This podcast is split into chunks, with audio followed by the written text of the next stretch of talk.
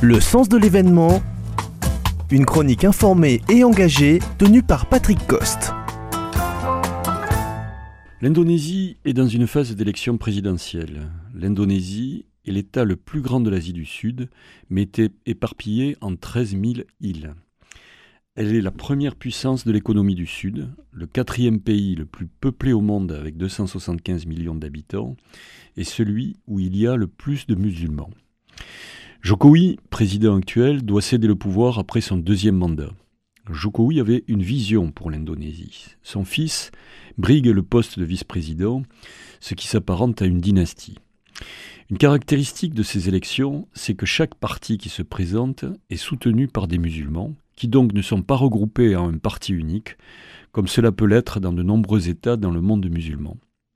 Sur le bilan de Jokowi, à son actif, il y a eu une croissance économique positive, 43% depuis 10 ans, et ce rythme devrait se poursuivre pour placer l'Indonésie à l'horizon 2028 à la 13e place des économies mondiales. Un autre domaine positif est celui des infrastructures, qui était la priorité de son premier mandat, avec un métro, un train à grande vitesse, des centrales électriques et des milliers de kilomètres de routes. Une autre infrastructure en cours de réalisation est la création d'une capitale en pleine jungle qui pourrait pallier à la submersion des eaux de Jakarta prévue en 2050. Et puis, il y a du moins positif.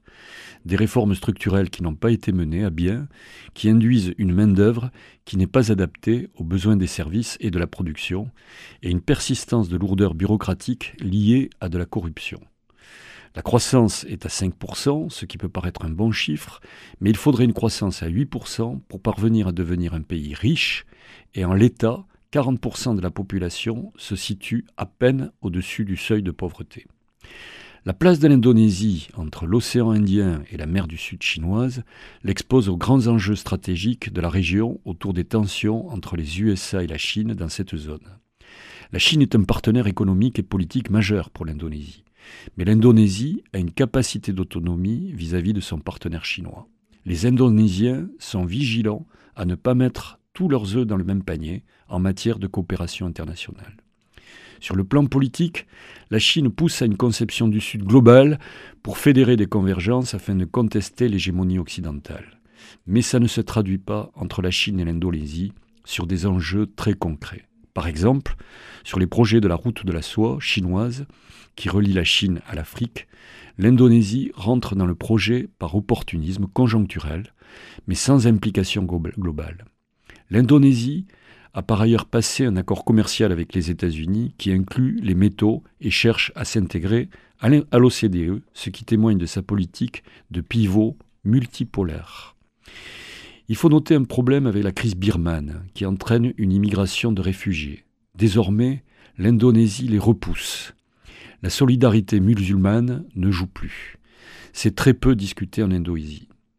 L'orientation de la politique indonésienne est de s'occuper des affaires intérieures. Elle fait preuve de neutralité vis-à-vis du conflit israélo-palestinien et ne s'est pas prononcée à l'égard de la politique chinoise vis-à-vis des Ouïghours.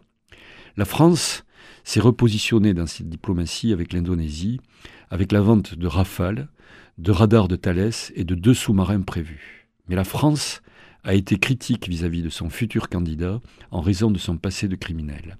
Et la question va être pour la France comment se positionner face à cette élection?